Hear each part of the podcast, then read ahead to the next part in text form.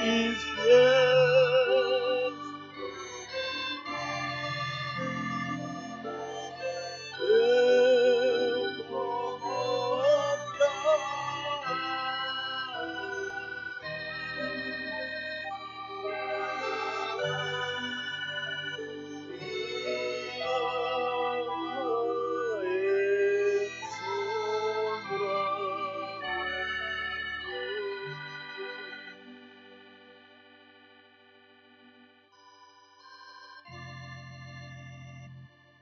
Señor,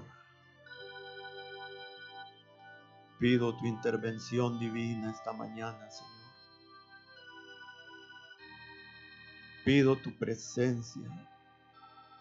Te pido tu unción. Toma control, Señor, de los corazones de cada hermano aquí. Toma control de mis labios, de lo que se va a compartir en esta mañana, Señor. Por favor, pido un milagro del cielo sobre nosotros, Señor.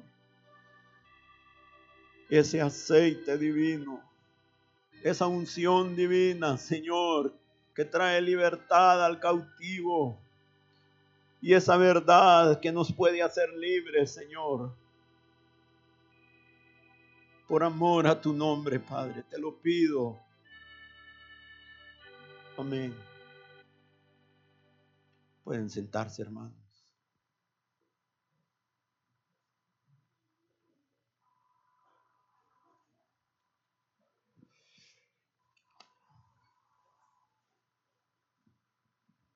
Buenos días, hermanos.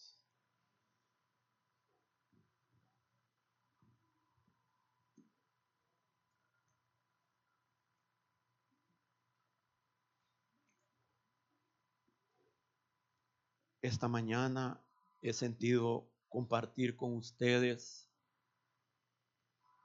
este mensaje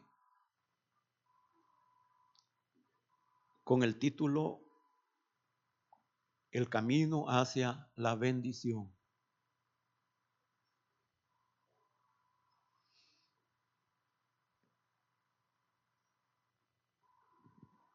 Y quisiera comenzar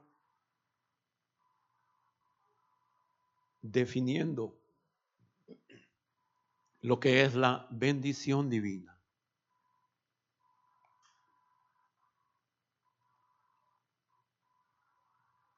La bendición divina es tener la aprobación divina.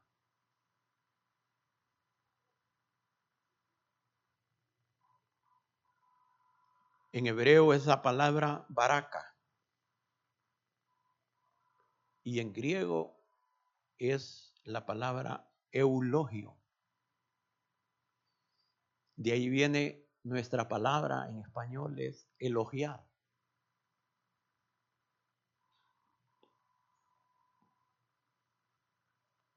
Bendecir es decir bien. Es cuando de la boca de Dios salen palabras buenas para nuestra vida. Porque cuando Dios habla, las cosas suceden, hermanos.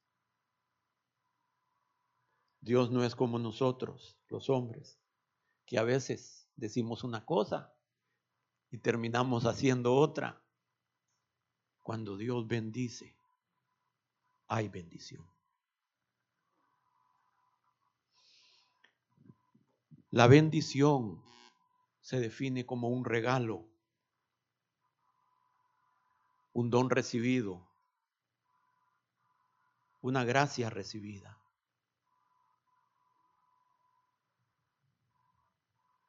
Una alabanza recibida.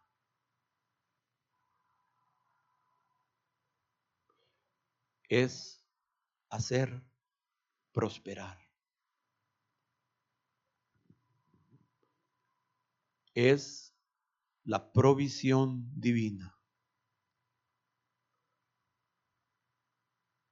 Es hacer feliz, otorgar un beneficio.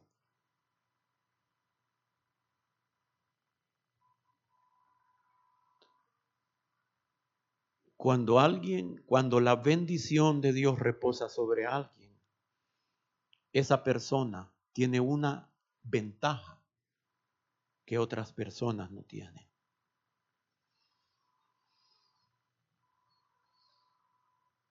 Es el apoyo activo de Dios. Es la generosidad divina sobre nuestra vida.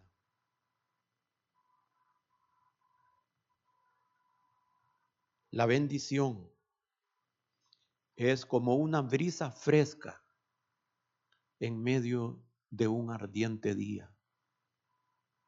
La bendición es como cuando en la noche nos acostamos y el rocío cae suavemente sobre la grama. A veces ni lo oímos ni lo vemos. Pero en la mañana cuando nos despertamos, todo tiene una nueva vida.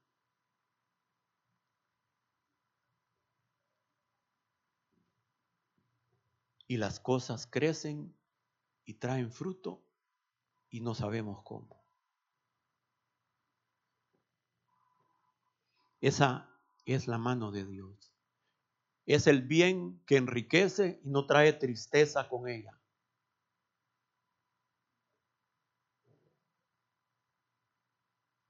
La bendición de Dios procura la prosperidad y bienestar temporal y nos asegura la felicidad inmortal y eterna al lado del Creador.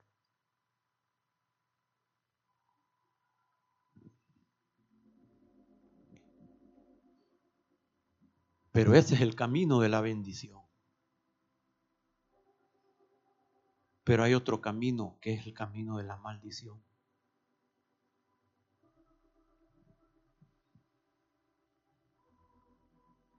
Y este camino de la maldición, en vez de abundancia, habla sobre esterilidad espiritual y física, o física. Es un camino donde en vez de vida hay muerte. Es un camino, hermanos, donde a pesar de nuestros mayores esfuerzos y diligencia, todo lo que hacemos no prospera. Siempre sucede algo. Nuestro, lo que recibimos cae en saco roto.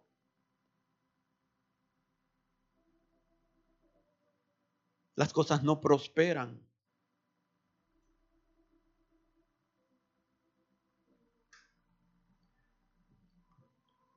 Pero esto no debe ser confundido. El camino de la maldición no debe ser confundido con tiempos de estrechez y tal vez esterilidad que el Señor quiera darle a sus hijos o necesite darle a sus hijos. Pero eso, eso va a ser de bendición al final, porque Dios está haciendo una obra en, en sus corazones. La maldición trae juicio temporal y juicio eterno.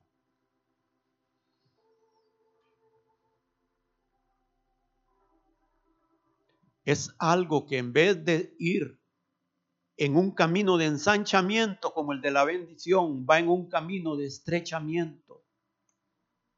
En vez de ir en un camino de luz, va en un camino de oscuridad.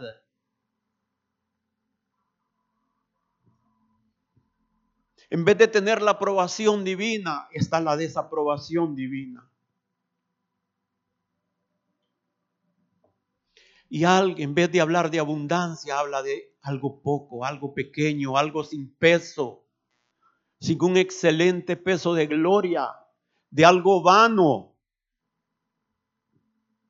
de una bagatela, de algo vil, de algo despreciado, de aquello que se echa a perder, de aquello destinado a la destrucción.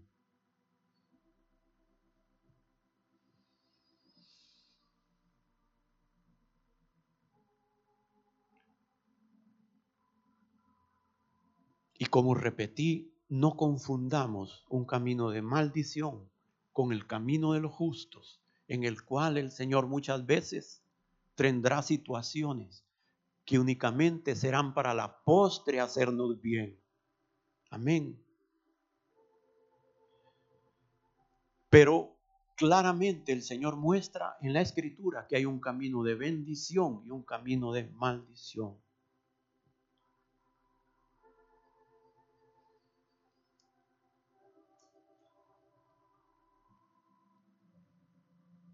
Hermanos, es primera vez que me pasa esto, pero me pasó. Este es el mensaje que yo iba a compartir. Pero ahí sentado ahorita el Señor siento que quiere que comparta esto. Esto no era para compartirlo acá con ustedes, era es algo muy privado. Yo lo había escrito por si el Señor en algún momento me permitía la oportunidad de compartirlo con mi familia. Pero queremos seguir el, río del Señor. Amén, hermanos. Y voy a hacer a un lado lo que iba a compartir, que es del mismo tema. Y voy a compartir esto. Así que les ruego su atención porque seguramente alguno de nosotros necesita escuchar esto. Y lo que voy a compartir son cosas muy privadas. Y es un testimonio de mi vida, de mis 39 años en el Señor.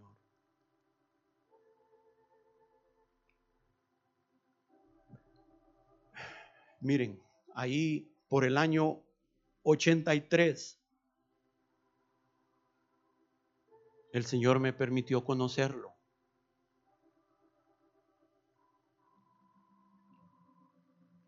Recién empezada mi caminata con el Señor, empecé a enfrentar situaciones, pruebas espirituales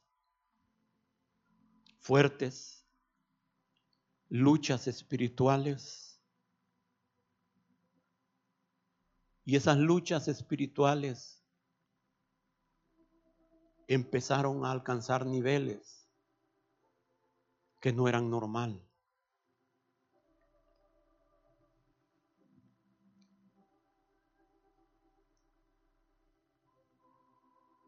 Y las luchas seguían y seguían.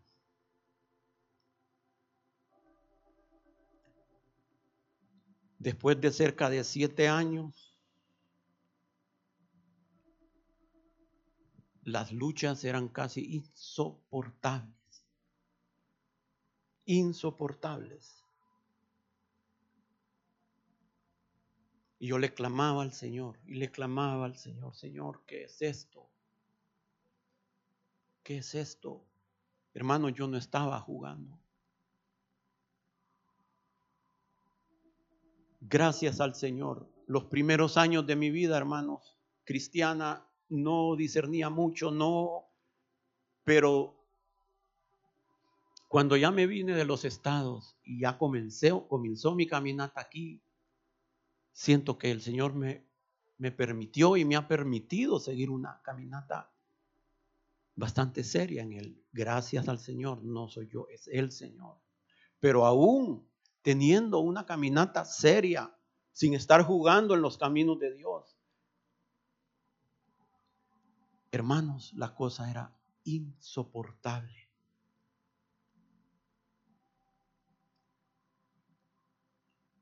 Después de años de estar clamando y orando, y orando, y ayunando, y orando, y orando,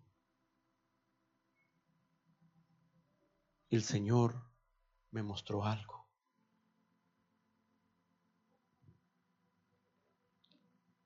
y me mostró que mi actitud con mi padre era causa de que la puerta estuviera abierta para que el enemigo pudiera dañar mi vida. mi resentimiento con mi padre.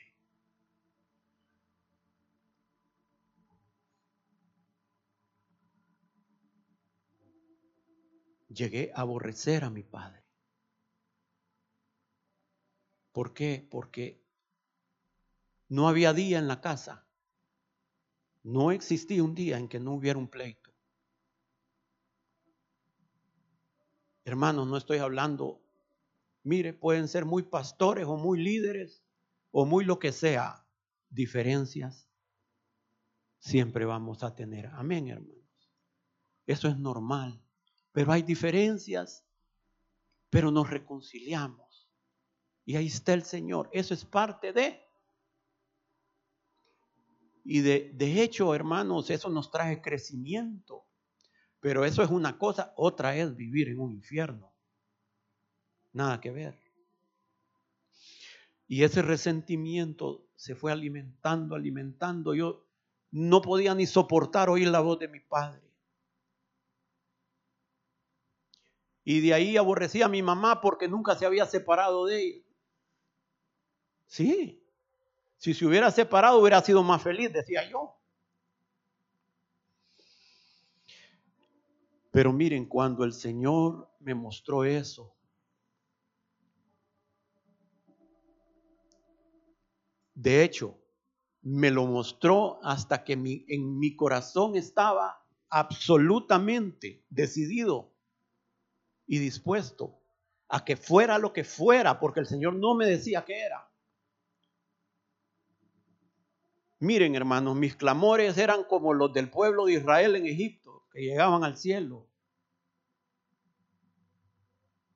Allá estaba yo en la esperanza, solito, a cargo del aserradero, solito, solito. Y eran unos clamores. Cuando el Señor vio que yo estaba dispuesto y que realmente mi oído iba a obedecer, hasta ese entonces Dios me habló tu Padre, tu actitud. Hermanos, yo había tratado varias veces de perdonar a mi padre y no había podido anteriormente. Y cuando el Señor me mostró eso, recuerdo que yo hablé con el pastor Salvador, le digo, hermano, esto y esto y esto. yo voy a hablar con mi papá. Y me dijo, sí, pero tené cuidado, me dice. Cuando me dijo eso es porque yo había tratado, hermanos, y nunca había logrado superar eso. Pero miren, el Señor derramó tal gracia en mi corazón, pero algo sobrenatural, hermanos. Es la vez que yo les conté, después que el Señor me mostró eso, se los he comentado en otro mensaje, pero no, nunca juntas las cosas. Miren, yo iba una tarde, íbamos camino a la esperanza y el motorista iba manejando el carro. Hermanos, mis oídos fueron abiertos y yo escuché, pero claramente, así como ustedes oyen la orquesta, así, así. Pero claramente escuché un coro de ángeles. Y yo recién había comenzado a venir al renuevo. Yo digo, ese coro yo sé que yo lo he oído. Yo creo que yo lo he oído, ese coro. Pero miren, eran las voces más preciosas que jamás he oído. Eran voces sonaban como a violines, pero era algo tan dulce. Yo jamás he oído algo así, hermanos, jamás. Y era ese coro, el Señor de gloria aparece en sus hijos, creación, alégrate. Ese coro es el que estaban cantando los ángeles, hermanos. Y escucho risas, ese. Tal vez una vez lo había oído en el reino, yo no me acuerdo, pero yo decía, yo sé que yo sé eso. Hermanos, y cuando llegué, y cuando yo estaba oyendo a Los Ángeles cantar, yo me le quedé viendo al motorista para ver si él lo estaba escuchando. Y nada, hermanos, yo me quedé callado. Cuando llegué a mi casa en la esperanza, lo primero que fui a buscar fue, fue el, el, el, el. Yo sé que, y ahí estaba el coro. Y eso me permitió, hermanos. Dios hizo una obra. Trajo en mi corazón un perdón sobre la vida de mi padre. Hermanos y mi anciano padre, a sus setenta y pico de años, sus piernas flaquitas ya, y me acuerdo. Yo me le volví a sentar en sus piernas y lo abracé y lo abracé.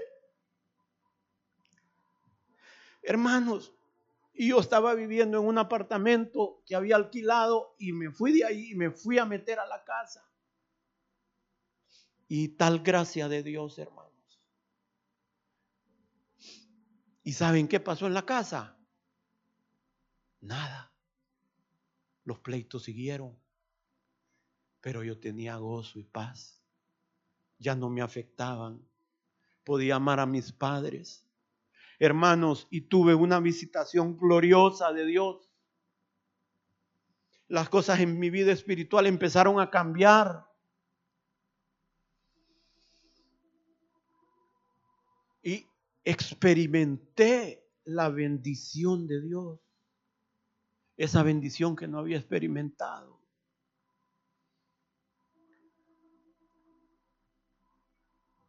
Lo primero que el Señor me mostró fue eso, mi problema con mis padres.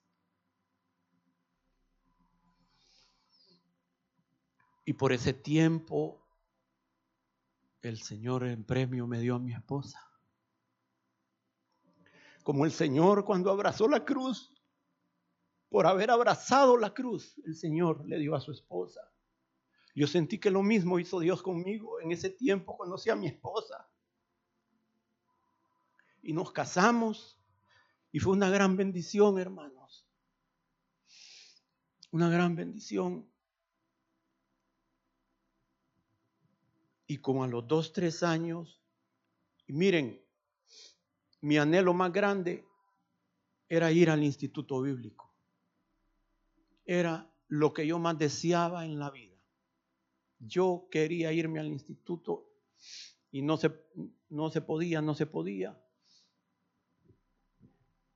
Y después de varios años de seguir en los caminos del Señor, escuchen hermanos, pongan atención. Es la única vez tal vez que yo voy a hablar sobre esto. Jamás tal vez vuelva a hablar. Yo no sé, es cuestión de Dios. Hoy no iba a hablar de esto. Después de varios años de estar sirviendo al Señor,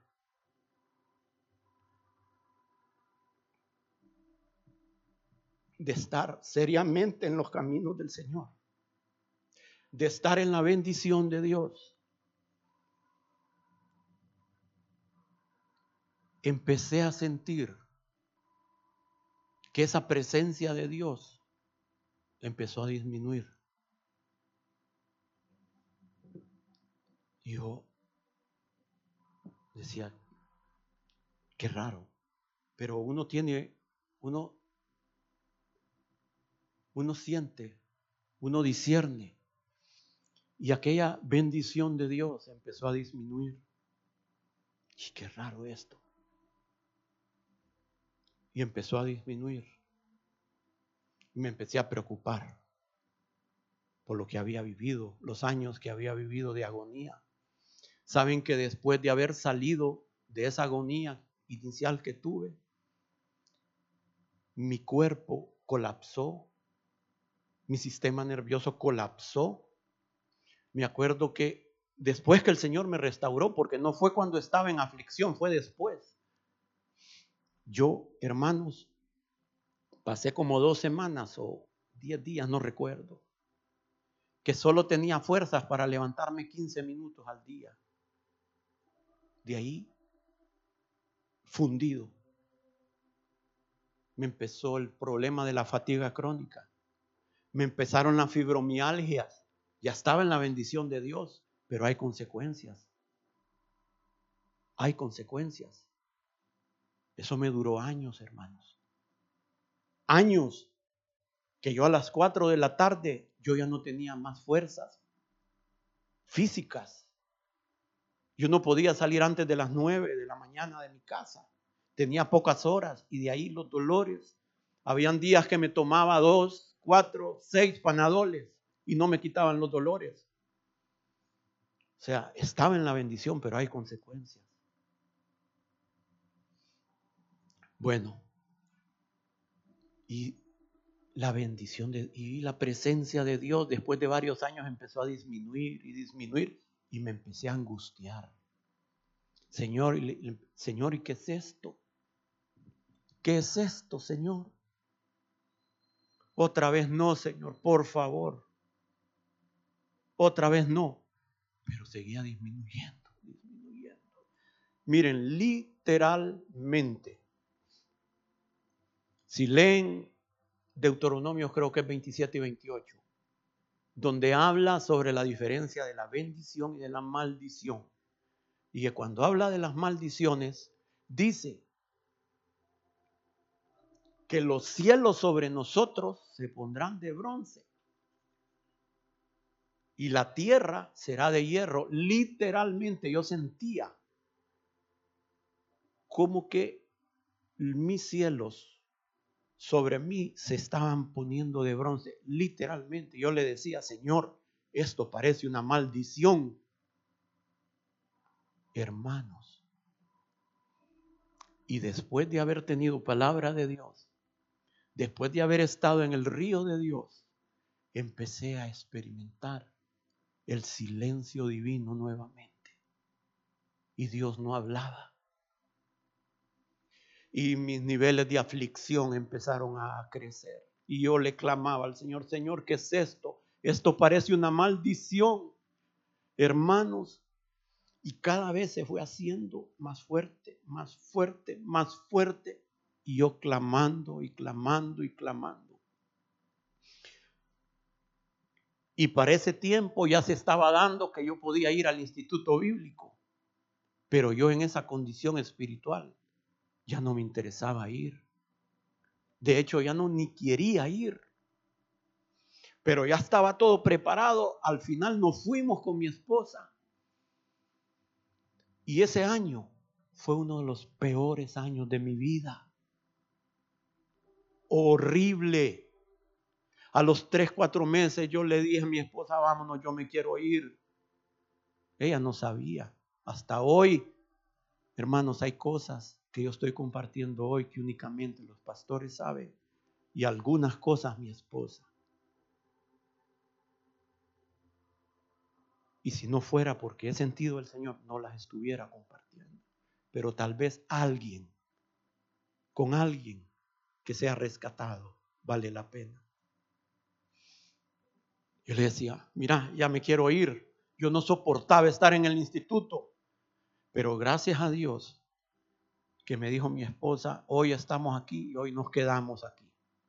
Gracias a Dios. Si no, no hubiera terminado. Pero solo yo sé. Solo yo sé lo que estaba pasando y sentí nuevamente que había caído en un cautiverio espiritual, hermanos. Se había roto las murallas que Dios había levantado. Miren, hermanos, qué angustia, qué horrible, qué espanto.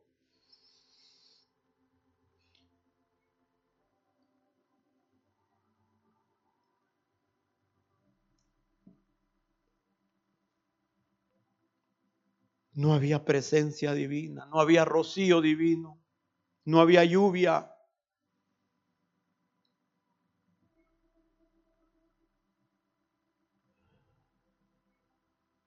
Estaba en una opresión, una falta de libertad.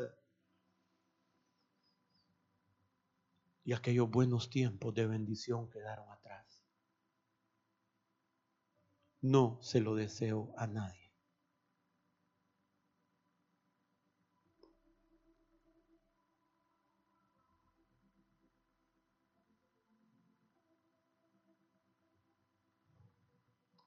Escuchen.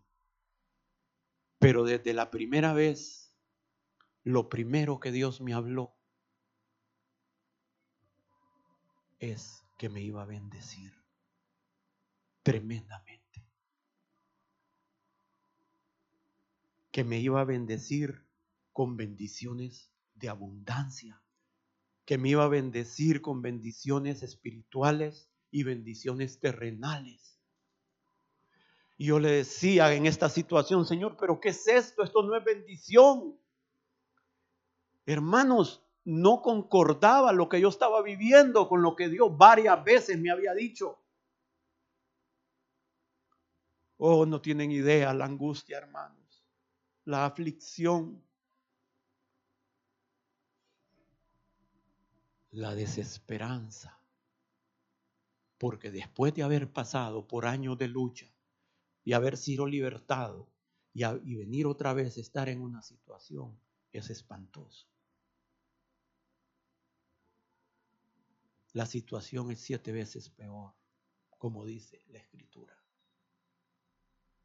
Y aquí yo me estoy abriendo, hermano, para que miremos el camino por donde andamos. Este no es una novela, este no es una historia para entretenernos. Les estoy desnudando mi vida. Y todo parte de lo que he pasado.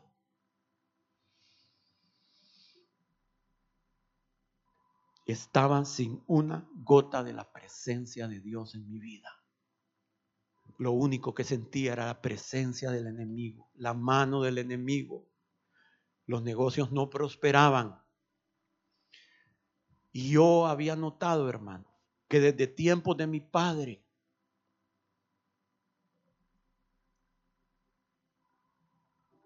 Mi padre llegó a ser en Cuba alguien muy de mucho peso. Después de haber sido un carpintero, hijo de un ebanista, a los 14 años salió de su casa, pobre, pobre, y la familia Babún, sin hacer negocios con los gobiernos, como sucede hoy en día, llegaron a amasar una cuantiosa fortuna. Dueños de cementeras, dueños de aserraderos, dueños de fincas, dueños de barcos, salieron de Cuba, perdieron todo. Creo que lo único que lograron salvar fue uno o dos barcos que en ese momento, cuando el gobierno confiscó, estaban en alta mar. Y con eso la familia comenzó el negocio marítimo en Miami. Nosotros no tenemos nada que ver ya con la familia en Miami. Y esa empresa ha crecido mucho, no tenemos ya nada que ver. Pero mi padre, cuando salió de Cuba, porque él ya hacía negocios en Honduras, y lo que le habían quedado aquí eran deudas porque mi padre mandaba madera y traía en los barcos de la familia azúcar y cemento. Y al momento de que todo quedó de aquel lado, aquí le quedaron deudas. Mi padre estuvo muchos años trabajando, era un hombre íntegro y honesto. Veintipico de años estuvo para salir de sus deudas, para que su nombre no se viera manchado. Así era antes, hermanos, la cosa. Y gracias a Dios le doy por el ejemplo que me dio de mi padre. Yo sé que no le llego ni a los tobillos. Lo importante es lo que Dios me permita en sus caminos. Pero yo miraba desde tiempo de mi padre que la cosa no prosperaba. Mi papá tenía propiedades y tenía que ir vendiendo una y vendía la otra y los negocios no prosperaban. Hermanos, y ya cuando yo trabajaba, nos metíamos tratando les estoy complementando lo que estaba pasando en mi vida espiritual con lo que pasaba físicamente en la familia, para que vean que era lo mismo. Nos metíamos a investigar proyectos para meternos en proyectos. Varios proyectos y no prosperaban. Y las cosas parecían que se iban a lograr y al último momento no se lograban.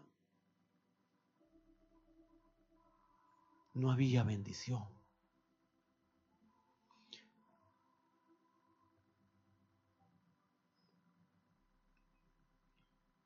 Inclusive el negocio de la madera en que nos metimos, habíamos estado con mi hermano Roberto trabajando y le doy gracias a Dios porque aunque mi hermano no había conocido al Señor, jamás, jamás fue íntegro la operación en el negocio. Yo le doy gracias a Dios. Porque en el negocio de madera es difícil hallar gente honesta, hermanos. Pero todo muy bien, hermanos, llegamos a crecer tanto que andábamos entre el tercero y cuarto aserradero a nivel nacional, sin capital extranjero. ¿Entienden? Habían otras empresas que tenían aportaciones de socios de afuera y nosotros, hermanos, a puro pulmón, hermanos, y de un día para otro tuvimos que cerrar. Yo les compartí la vez pasada cuando cerramos el aserradero.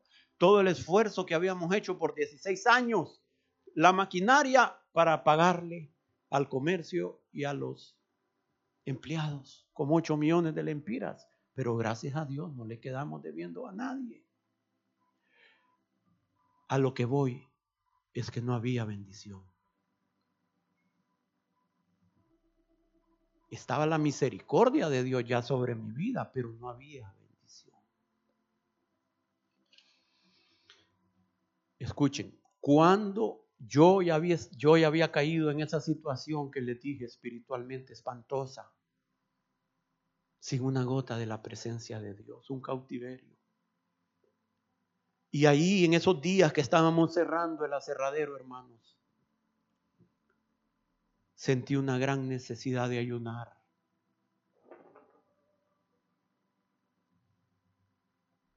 Y el Señor me dio la gracia en ese momento ayuné por siete días.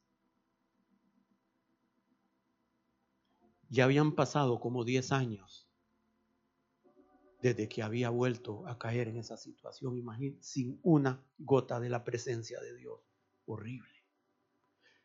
Y sentí, sentí que tenía que ayunar. Hermanos, estuve ayunando siete días solo con líquidos. Y ayunando, temblando, porque las experiencias espirituales que había vivido eran horribles. Terminé el ayuno.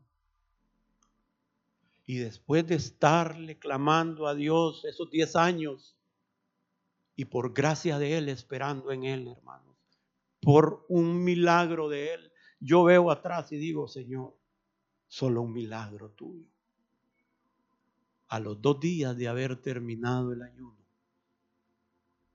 vino la presencia de Dios en mi vida, hermanos. Y en ese momento, en la palabra de Dios que vino, eh, empecé a interceder por un hermano que yo tenía.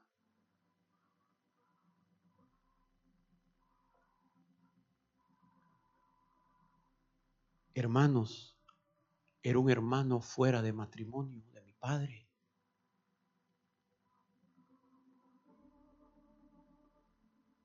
Y este hermano tenía un odio contra nosotros. Tremendo. Un odio contra mi padre y contra nosotros, sus hijos. Y él hermanos, nos maldecía. Él, bueno, llegaba Y hasta tiros fue a hacer al negocio. Pasamos años con ese problema de mi hermano. Y entonces yo comprendí que este era un problema en mi vida espiritual. Pero yo ¿y qué tengo que ver yo con un problema de mi papá? Pero es lo que Dios me estaba mostrando, era el camino que Dios me estaba empezando a mostrar. Y yo lo compartí con los pastores. Miren, y empezamos a orar, yo los bendigo, los bendigo. Yo agradezco esas oraciones. Porque hay luchas que simplemente solos no podemos. Porque a veces ni fuerza para orar tenemos. Yo los bendigo. Que eso sea sobre sus descendientes, lo que han hecho por nosotros. Hermanos, y ellos me empezaron a acompañar en oración. Y yo empecé a, escuchen, a veces tenemos problemas y oramos por los problemas, pero el problema no es el problema, la causa es otra. Y si no arreglamos esto, vamos a seguir teniendo problemas y estamos viendo el fruto, no estamos viendo la raíz.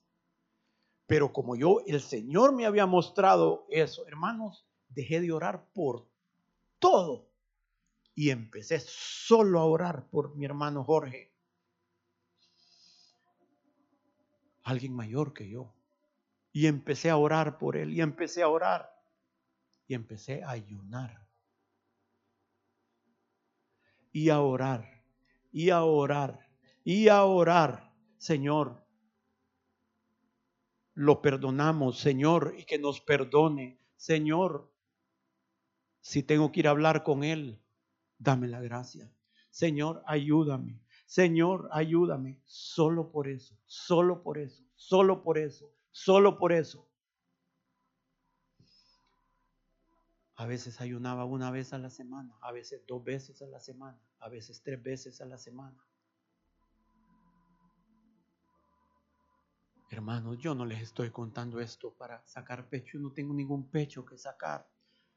Lo que quiero es que veamos, estamos hablando del camino a la bendición. Ese es el tema, no olvidemos el tema, el camino a la bendición. El camino es una senda que a veces, a veces tenemos que recorrer.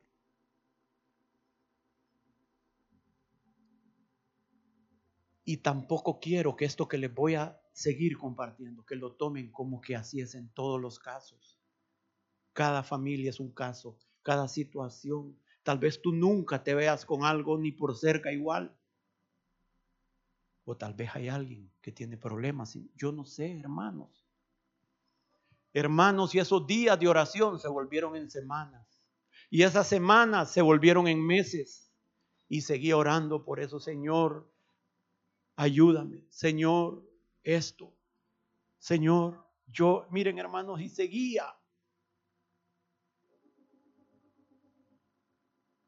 Miren, y después de varios meses un hermano se acercó a mí y me dijo, hermano, Fíjate que siento del Señor que, que vos estás orando por algo y, y, que, y que necesito acuerparte, necesito orar con vos. Por eso, hermanos, y fue de bendición. Este hermano empezó a llegar, a llegar los sábados a mi casa y por siete sábados oramos juntos por esa situación a los 13 meses de estar orando solo por eso. Me acuerdo una noche que el pastor salió de mi casa, no me acuerdo a qué llegó.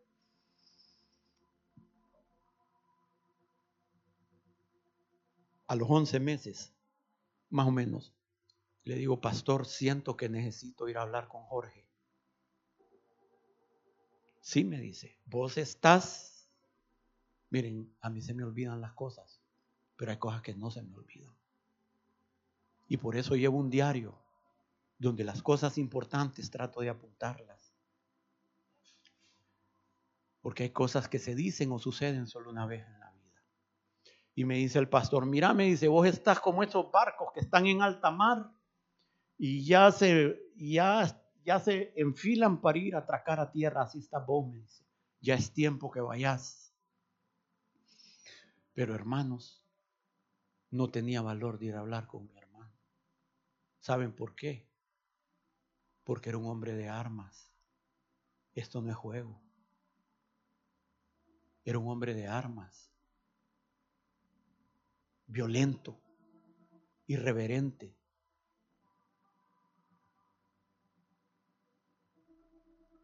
Hasta que un día, dos meses después,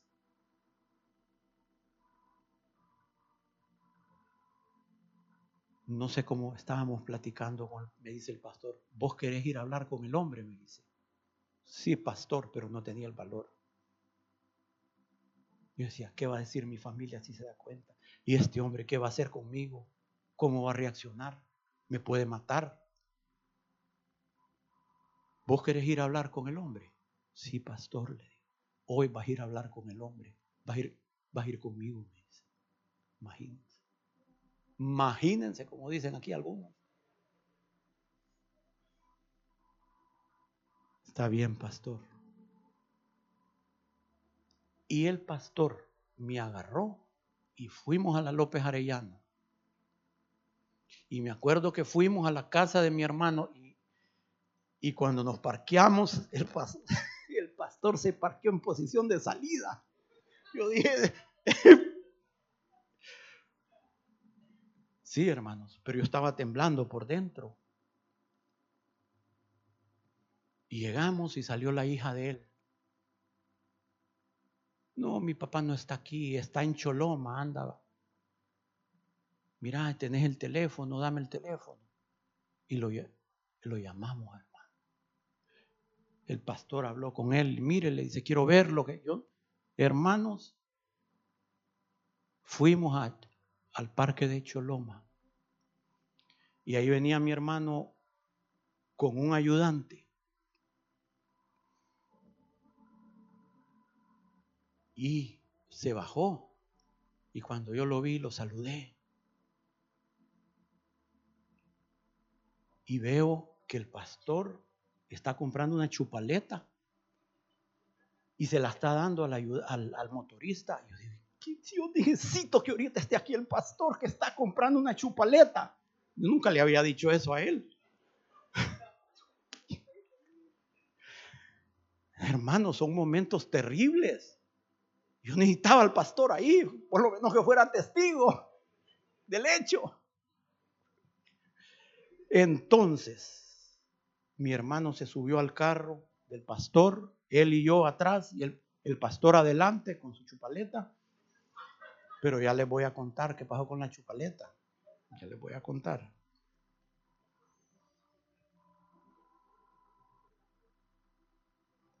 Yo le dije, Jorge, el motivo que estamos aquí es porque el Señor hace como un año me mostró que yo necesitaba hablar con vos.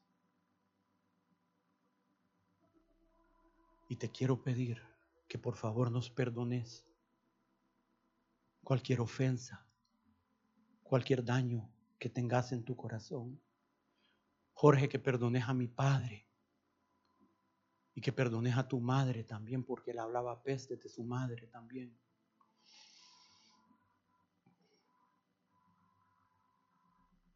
Y yo le dije, Jorge, Dios tiene algo para tu vida.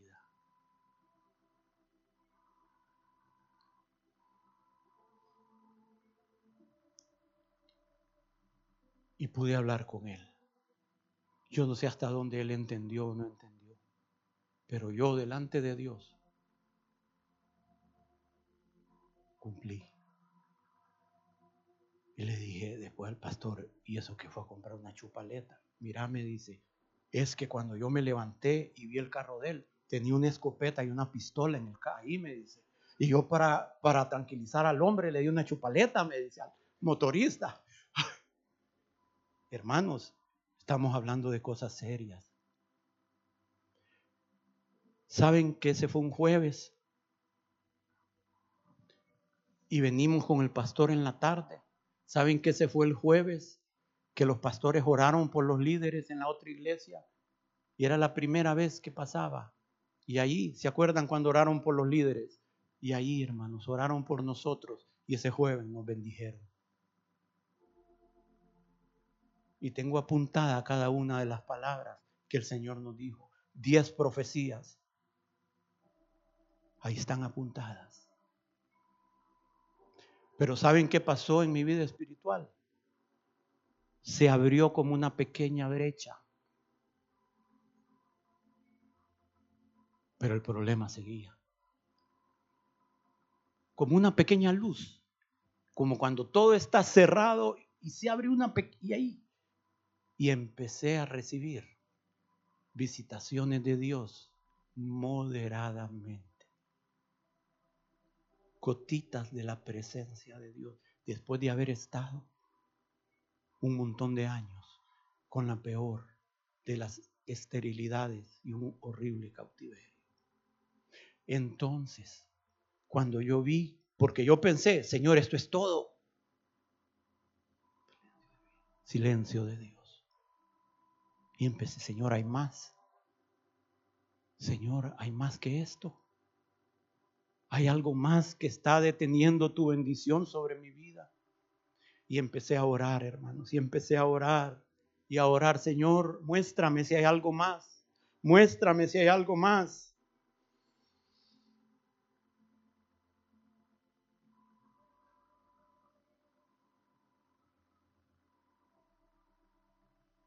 Y las cosas económicamente no mejoraron mucho.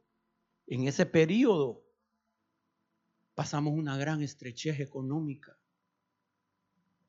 Estrechez, estrechez, hermanos.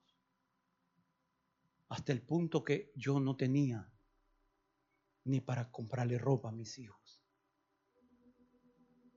Mi hijo estaba creciendo y solo tenía dos pares de jeans y ya no le quedaban. Ay, hermano, que usted es babú. No, hermanos. A mí no me importa qué apellido tengas. Si Dios quiere que pases por estrechez, vas a pasar por estrechez. Dios nos va a hacer pasar por lo que quiera. Amén. En su mano estamos, en sus benditas manos estamos. Y yo seguí orando y orando y toquecitos de la presencia de Dios y orando, Señor, hay más, hay más.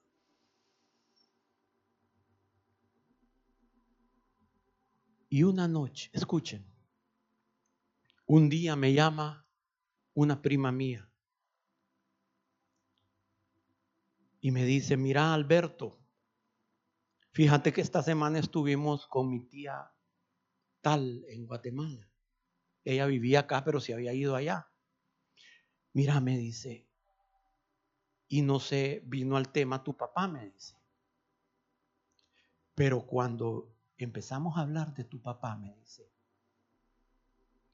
se puso enojada, me dice. Y empezó a hablar peste de tu papá, me dice. Mira, pero con un odio, me dice. Que, que mira, me dice. Bueno, me dice, fíjate que casi no pude dormir esa noche, me dice, pensando en eso. ¿Cómo había reaccionado? Me dice.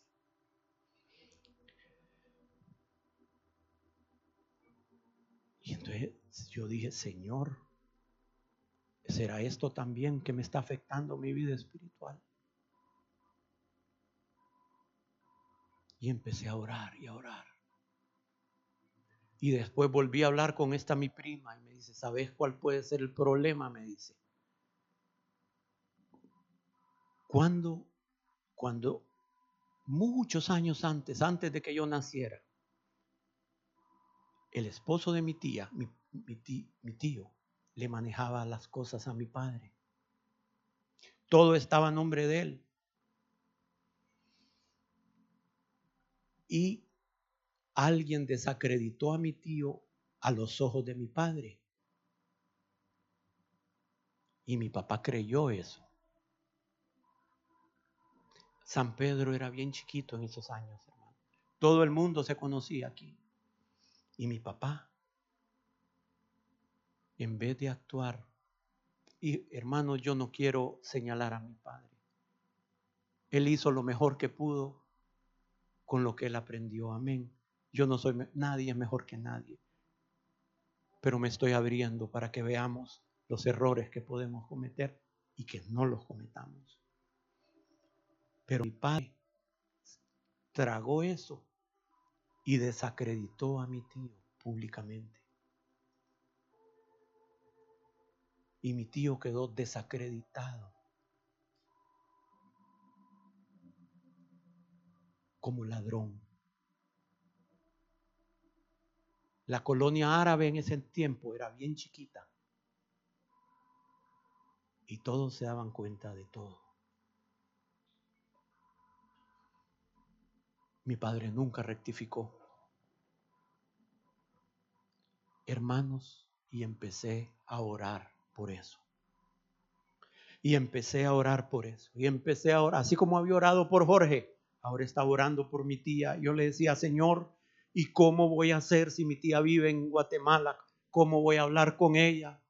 Esto es algo muy delicado para hablarlo por teléfono. Y empecé a orar y a orar y a orar y a ayunar. Señor, dame la oportunidad, dame el tiempo, dame la, la oportunidad de hablar con ella. No sabía cómo iba a ser. No tenía idea. Hermanos, a los meses, después de estar orando por eso, un seminario de Hebrón yo dije, aquí es cuando. Y me voy a, Hebrón. Y cuando estoy en el hotel y, y pienso para agarrar el teléfono para hablar con la tía, para irla a ver, siento el no del Señor. No. Ni siquiera para saludarla llames. Hermanos, el mundo se me vino abajo.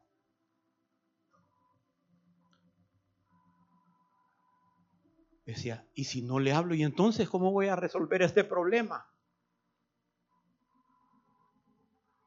Hermanos, me vine de regreso triste porque yo no hallaba, no le hallaba por dónde. Seguí orando y orando. Otro seminario de Hebrón, lo mismo. Vine de regreso, yo no sabía qué iba a hacer el Señor, hermanos. Seguí orando y orando y orando. A los meses me llama mi hermana y me dice, mira, Alberto, fíjate que viene mi tía, Vilma, me dice, vino de Guatemala y va a almorzar con nosotros. ¿Crees que podés venir? Sí, voy a llegar. Miren hermanos, llegué. Ya me había dicho dos veces no el Señor. Por tanto, yo tampoco sabía si esa iba a ser la abejo, tenía que seguir esperando. Hermanos, y estamos ahí, y mi tía, una señora elegante, los pastores la conocieron, pero una señora con carácter, ya mayor, mayor, pero de esa señora de porte, elegante, pero con carácter que le va a decir a usted de lo que le tenga que decir a usted. ¿Ah? De lo que va a morir y de lo que no va a morir. Pues miren, hermanos, en la sala platicando, yo decía, Señor, ¿es ahorita o es cuando, Señor? Callado yo. Vamos al comedor y comemos. Y cuando habíamos terminado de almorzar, van a creer lo que pasa. Mi tía, una persona que no conoce al Señor, empieza a hablar del perdón. Y cuando ella empieza a hablar sobre el perdón, miren hermanos, me empieza a latir el corazón así, que así yo miraba, casi así. Yo sabía que era el momento, que el Señor había escogido. Y miren, hermanos, está ella hablando del perdón, hablando del perdón. Y el Señor ahorita es cuando Así me hacía el corazón, miren. Y estaba mi mamá, otra tía, que era la, eran las tres que habían sobrevivido a esa época, mi mamá, mi tía y, mi, y esta tía. Roberto y Jacqueline. Solo nosotros estábamos, no me acuerdo, mi esposa no pudo ir.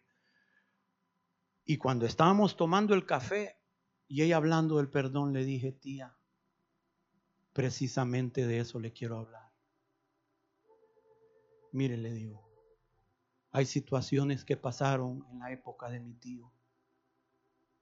Yo quiero decirle, pedirle perdón, porque mi papá desacreditó a mi tío.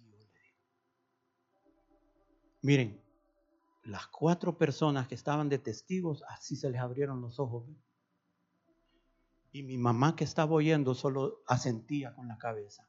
Y mi tía, esa señora, así toda, miren hermano, estaba tomando el café y empezó a temblar así. Así le temblaba la taza, ¿ve? Así, ¿ve? Y me dice, sí, Alberto, tienes razón. Y yo muchas veces he querido tocar este tema y nunca lo había hecho. Y yo te agradezco, me dice, tus palabras, porque estás restaurando el nombre de tu tío, me dice.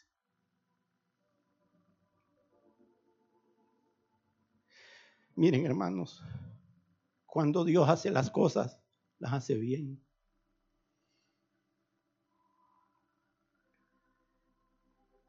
Pasó eso. ¿Y saben qué pasó en mi vida espiritual? Nada. Lo mismo. Y entonces, Señor, ¿y es que hay más? Ay, ya no, Señor, ya no. Señor, hay más, Señor. Muéstrame. Señor, hay algo, algo otro paso que dar. Hermanos, y seguí orando, seguí orando, seguí orando.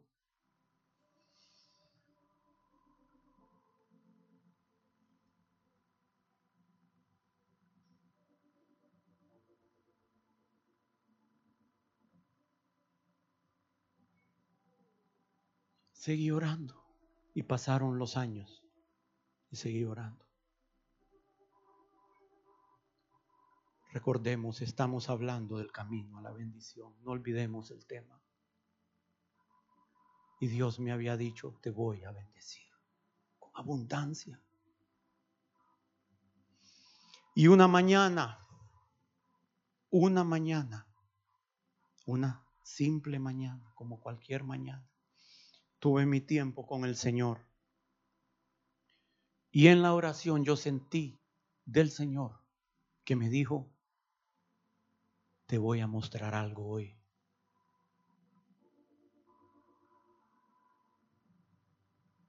Pues estaba en mi oficina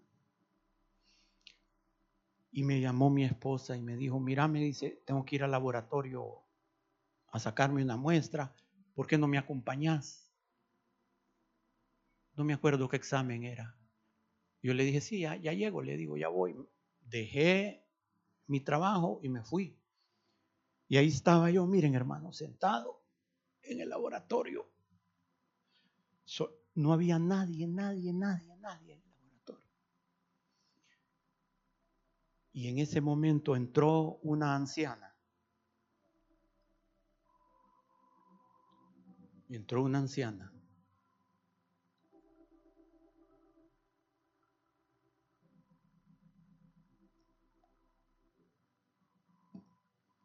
Con su nieta y con dos escoltas de seguridad. Y entonces solo estábamos ella y yo ahí. Y la vi. Y yo dije, esta es, me voy a reservar los nombres. Tal señora. Y mi padre tuvo problemas con esa familia. Miren, mi papá había creado un negocio, un negocio que hasta hoy es muy próspero. Y había incorporado al esposo de esta señora como socio.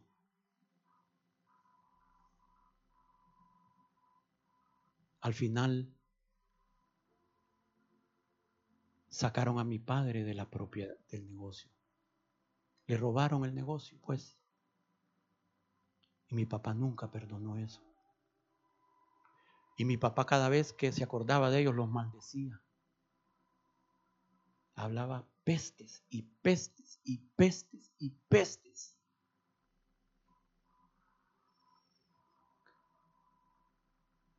Y en ese momento que vi a la señora, supe que ese era el siguiente paso.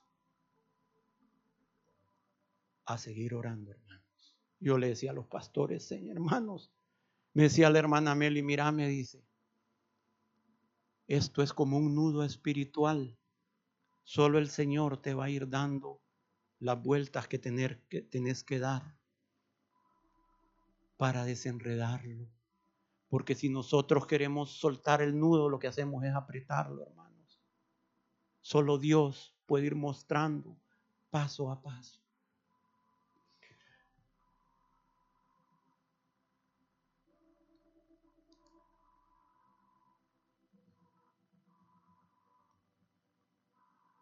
Dos años después, desde que Dios me mostró eso, les estoy enseñando, hermanos, esto no es si hay un problema, lo primero a veces que hacemos es correr a quererlo resolver. Tenemos que esperar la dirección de Dios. Dos años más pasaron y yo seguí orando por eso. Y fuimos a una misa de una tía que falleció. Y ahí en esa misa estaba el hijo de esta señora. Y cuando yo lo vi, otra vez el corazón así me empezó a latir. Yo sabía que tenía que dar un paso ahí. Y a la salida, por cierto, ese hijo es aún mayor que yo. A la salida de la iglesia, en la católica, le dije, mira, le digo, ¿cómo estás? Soy Alberto Babú, hijo de Santiago Babú. Sí, sí, Albertico me dice, yo te conozco, me dice. Mira, le digo, yo estoy en las cosas del Señor, le digo. Yo quisiera hablar con tu mamá. Porque el Señor me ha mostrado que debo de pedirle perdón por los problemas que hubieron con mi padre.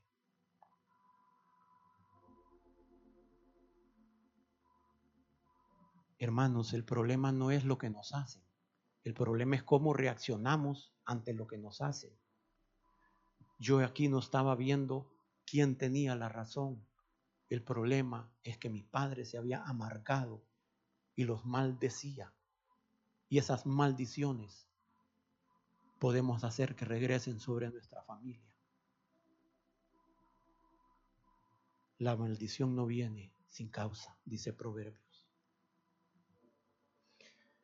No, me dice, no te preocupes, Albertito, me dice, si todo eso ya quedó, no le digo, yo quiero hablar con tu mamá.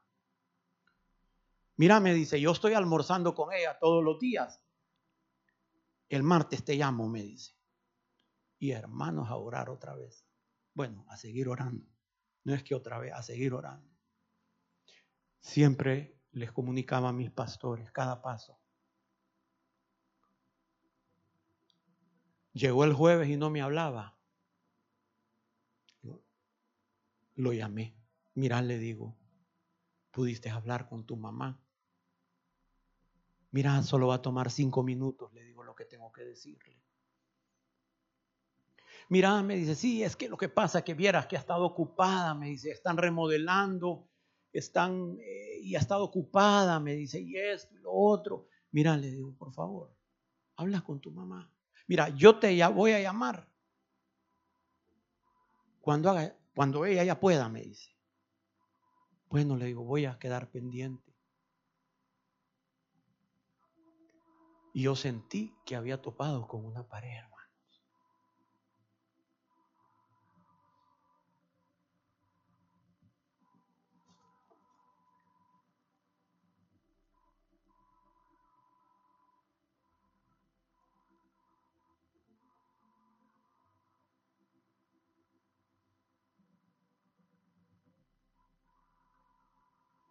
Entonces, escuchen hermanos, ya voy a terminar. Pero creo que es, tal vez para alguien es importante todo esto que estoy compartiendo, tal vez.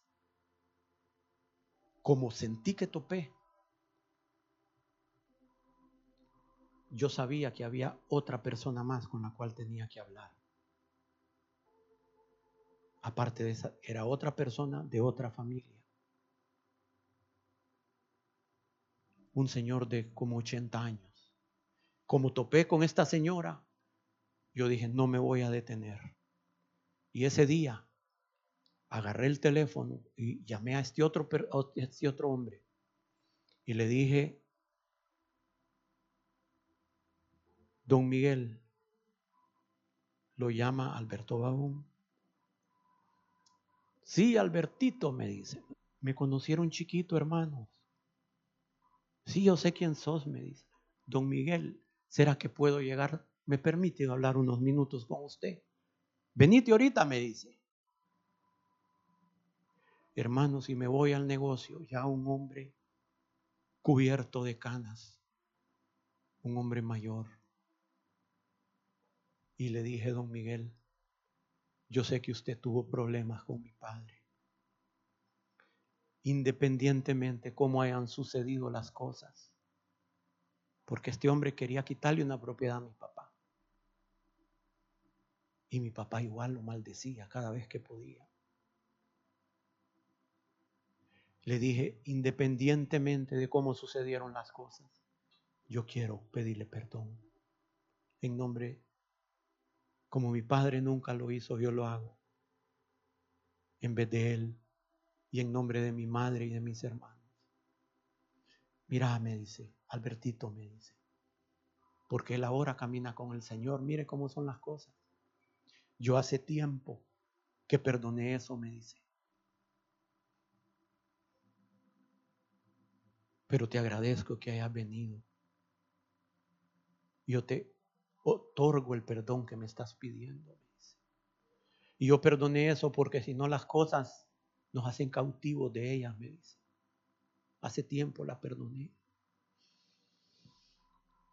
Pero cuando yo le dije la primera vez, yo quiero pedirle perdón, don Miguel, se quedó así el Señor, miren, pensando.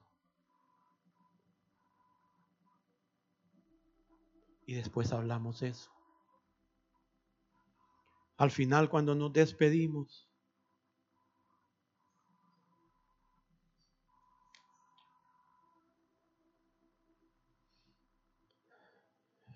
se levantó, me abrazó y empezó a orar por mí, hermano.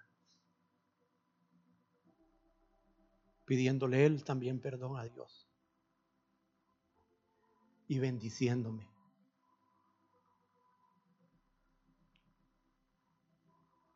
Pero me quedaba la señora que hermano. ¿Y que hacía si no me llamaban? La señora no quería. Miren, seguía orando por eso. ¿Saben qué pasó? Las siguientes, después de eso,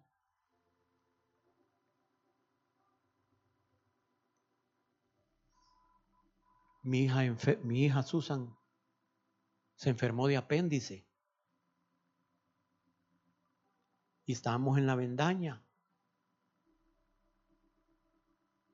Y fíjense que yo estaba así en el pasillo, parado en la vendaña. Y estaba mi esposa al lado. Y ahí, cuando las cosas que nos parecen malas son para bendición, como Dios usa las cosas. Yo estaba afligido por mi hijita, mi amada hija. Y ahí, y veo allá que ya viene una anciana caminando y alguien ayudándole. Hermanos, y me dice Lisette, mira, me dice, es la señora, hermanos. Y venía directo donde yo estaba. Hermanos, y cuando yo la veo y está así, yo me acerco y la saludo y le digo, doña tal, le digo, yo soy Alberto Bagún. Sí, Albertito, me dice, ¿cómo estás? Qué gusto verte. Doña señora, le digo. Doña Marta, yo quiero hablar con usted. Por favor, permítame un tiempo para hablar con usted.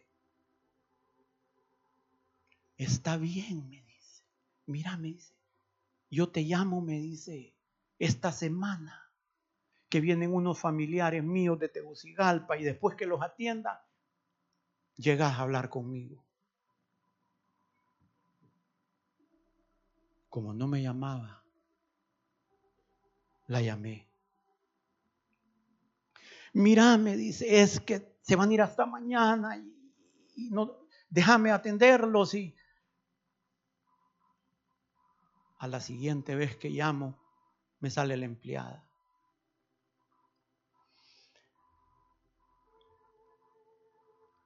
Y le cuento a mi esposa y me dice, mira, hace una cosa, me dice, oí lo que te estoy diciendo. Apunta todo lo que querías decirle, apuntarlo en un papel. Y si no te atiende por no te atiende otra vez, decíselo por teléfono porque va a llegar un momento que no te va a atender. Yo dije, tiene razón. Miren, hermanos, y escribí todo lo que quería decirle.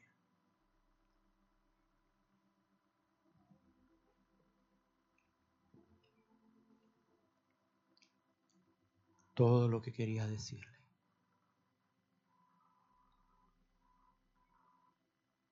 Yo sentía esos días que me moría, hermanos. Yo sentía que no tenía fuerza para dar ese paso. Había sido un desgaste de años de años, de años, de años, de años. Yo decía, Señor, que ya no haya más. Ya no, Señor, ya no. Miren, hermanos, y como tres días antes de dar el paso, vino esa convicción, vino esa palabra a mi corazón que me decía, consumado es. Esto es lo último. Y esa es la palabra que venía, consumado es. Y eso me dio ánimo, me dio ánimo. Y esos días, hermanos, ese día anterior, no recuerdo, yo lo tengo apuntado, pero yo no estoy siguiendo todo lo que tengo apuntado porque no lo quiero hacer muy largo. Una hermana de aquí, yo no me escribo normalmente con las hermanas, como nos han enseñado, pero esa hermana me mandó un pensamiento de un libro del hermano Marvin. Me dice, hermano Babún, siento que, que esta es la palabra que Dios tiene para tu vida. Y era, decía, polvo eres y al polvo te convertirás. Trataba de ver con eso, cómo Dios del polvo hizo una nueva creación. Y esa palabra para mí fue un aliento, hermanos. Y miren, ese día llamé a la señora.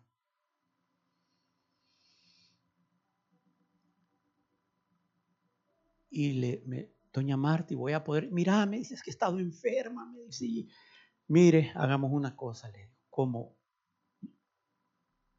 se lo, lo que puedo decirle, se lo puedo decir por teléfono. Y le digo, doña Marta, hubieron problemas entre mi padre y su esposo. E independientemente cómo hayan sucedido las cosas, yo le quiero pedir perdón. Ella es una mujer de Dios ahora, hermanos. Yo sé que usted es una mujer de Dios y me va a entender. Sí, me dice, yo te agradezco mucho tus palabras. Yo acepto lo que me estás diciendo.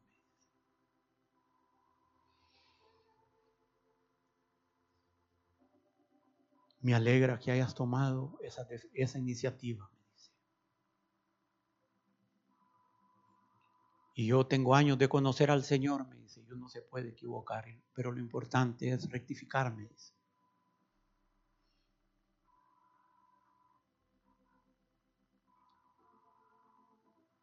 Y yo le dije, mire, nosotros, ni mi, ni mi mamá, ni mis hermanos, ni nosotros tenemos nada contra ustedes. No, me dice, ni nosotros también. Escuchen, hermanos.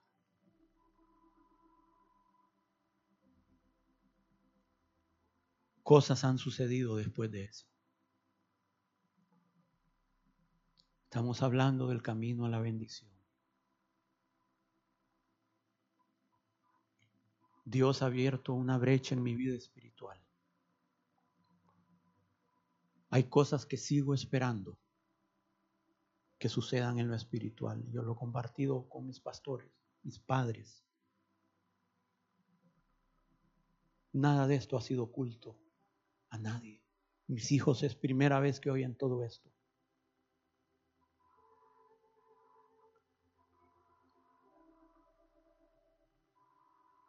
Estábamos que tuvimos que cerrar vida saludable. Habíamos que tenido que cerrar el negocio de la madera. Personalmente debía como millón y medio de lempiras. Después de eso, como a los tres, cuatro meses, se hizo una operación en la familia. Y a partir de ahí, Dios ha ido de bendición en bendición, en bendición, en bendición.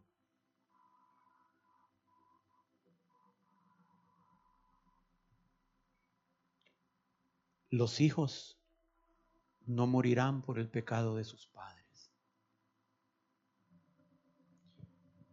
Si el padre ha tenido un camino que no es agradable a Dios, pero el hijo rectifica, no morirá.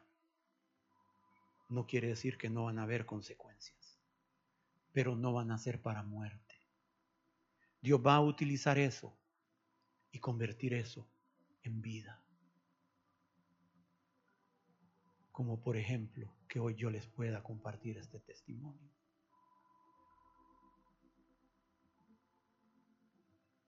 No quiero que tomen esto como que así son todos los casos. No, no. Hay algunos que desde que se convierten al Señor, las consecuencias son quitadas y entran en una bendición plena. Pero hay otros que por la gracia de Dios, por la fe y la misericordia de Dios, tendrán que cerrar boca de leones, tendrán que apagar fuegos impetuosos, tendrán que poner ejércitos en huida, ejércitos espirituales. Hay otros que les tocará conquistar esa tierra, hermanos. Cada caso es diferente, pero Dios es todopoderoso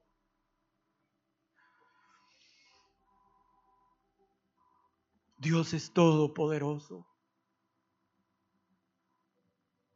¿Hasta dónde estamos dispuestos a llegar por la bendición de Dios? Te es demasiado pedirte que perdones a alguien que te ha ofendido, hermano o hermana. ¿Qué le vas a decir a Dios en el infierno cuando Dios te diga, pero el hermano Alberto te dio testimonio? Hermanos, cosas que sucedieron antes que yo naciera. Y estaban trayendo juicio sobre mi vida.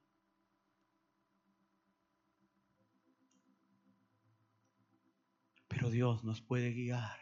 Y por muy brutos, por muy torpes que seamos, Dios es capaz de guiarnos al camino de la por torpe que sea, no se extraviará de él, dice. ¿Ah? Gracias a Dios porque me incluyen a mí, hermanos, torpe.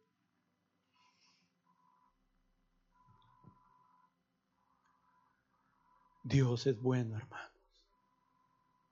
Dios es fiel.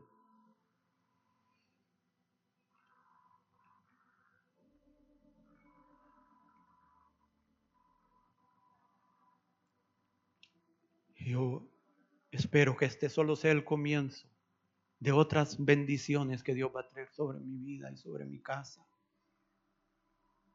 Y no porque merezcamos, hermanos, yo veo atrás por todo este camino que Dios me ha hecho pasar. Yo solo puedo decir, ha sido un milagro tuyo, Señor. La carne no quiere humillarse. La carne no quiere pedir perdón. Pero queremos el camino de la bendición. Ahí está delante de nosotros, hermanos. Camino de vida y camino de muerte. Y sigo esperando, sigo a las expectativas de que Dios va a seguir obrando en nuestra vida. Saben, económicamente, digo, Señor, yo estoy bien. Gracias por mi carrito. Gracias por mi casa. ¿Y si quiere darme más? ¿Qué? ¿Y si quiere dejarme con lo que tengo? Qué bueno. Hay cosas espirituales que sí le estoy orando o esperando en Él, porque yo sé que Él ya ha escuchado, ya ha escuchado. Y a su tiempo va a poner las cosas en el área espiritual como anhelo. Pónganse de pie.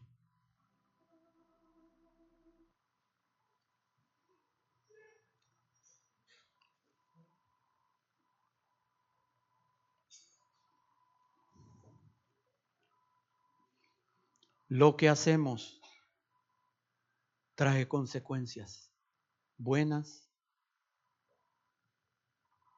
o negativas, no solo sobre nuestra vida, sino sobre nuestra descendencia. Hace poco les compartí a mis hijos. Les dije, hijos, cuando ustedes piensen en su vida, no piensen en ustedes solo, piensen en sus hijos. Cuando el Señor estaba por partir en la última cena, ¿Qué es lo que cuando oraba al Padre le dijo, Padre, yo por ellos, por mis discípulos, me santifico. Por ellos me he guardado en santidad. Y así es, les dije a mis hijos, ustedes desde ya pueden traer bendición sobre sus hijos o juicio. Tal vez con todo lo que he compartido ahora ellos me entiendan más mis palabras.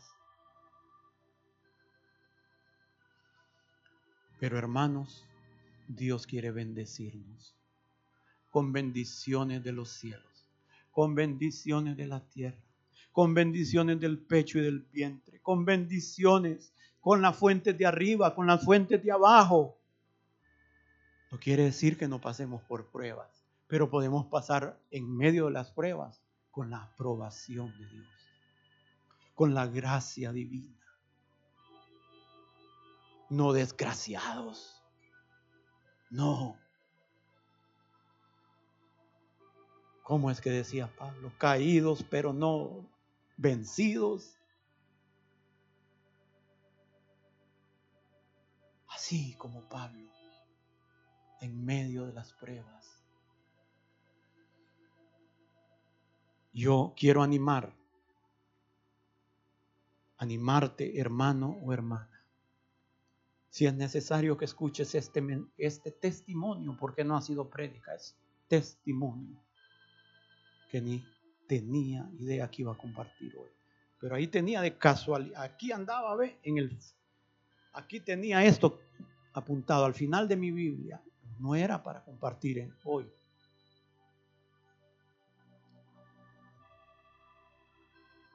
Oh, Señor, que esta palabra sea de vida para mis hermanos, para los que han escuchado y los que van a escuchar este mensaje, Señor.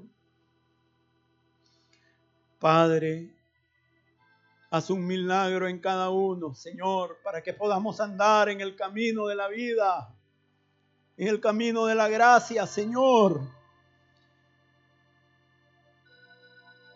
Tú eres todo poderoso, Señor, para sacarnos a un camino de abundancia, Señor, a un camino de gracia, con cielos abiertos,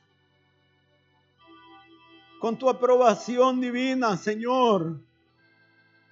Te agradecemos, Señor, te agradecemos tus palabras de vida, tu consejo a tiempo y fuera de tiempo. Oh, gracias, gracias, gracias Señor por esta palabra. Oh, bendito Dios. Gracias, Dios, para